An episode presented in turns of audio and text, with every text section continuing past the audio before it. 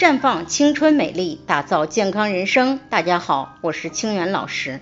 平时总时不时接到听众朋友说内裤上总有东西的咨询，关于这个问题，今天和大家讲讲。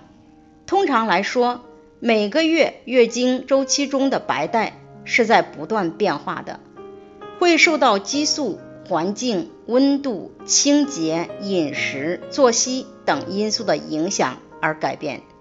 其中下面这四种情况属于正常情况：一是发生在月经结束后，量少稀薄无异味，不痛不痒，一般不用管；二是发生在排卵期，此期分泌物增多，出现拔丝的白带，注意清洗，勤换内裤就好；三是发生在排卵后，月经前、孕期，分泌物减少。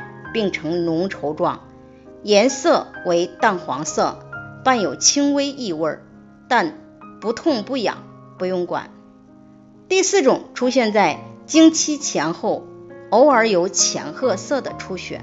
下面我们再说说几种异常情况：一是细菌性阴道炎，表现为分泌物增多，呈淡灰色，有腥臭味，且伴有瘙痒。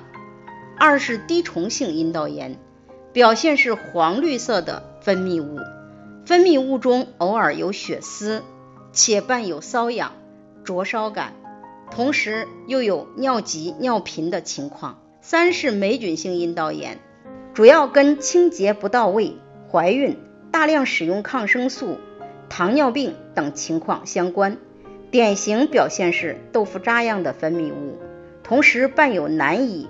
忍受的瘙痒，四是异常的出血，一般是非月经的陈旧性出血，呈暗褐色，常见于手术后、同房后、月经后、宫腔疾病等。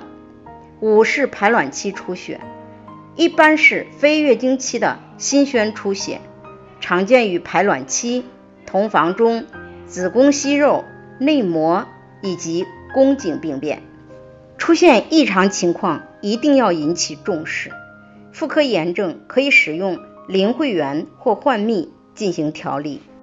在这里，我也给大家提个醒：您关注我们的微信公众号“普康好女人”，普黄浦江的普康健康的康，普康好女人。添加关注后，点击健康自测。那么你就可以对自己的身体有一个综合的评判了。健康老师会针对您的情况做一个系统的分析，然后给您指导建议。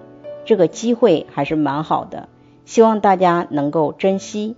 今天的分享就到这里，我们明天再见。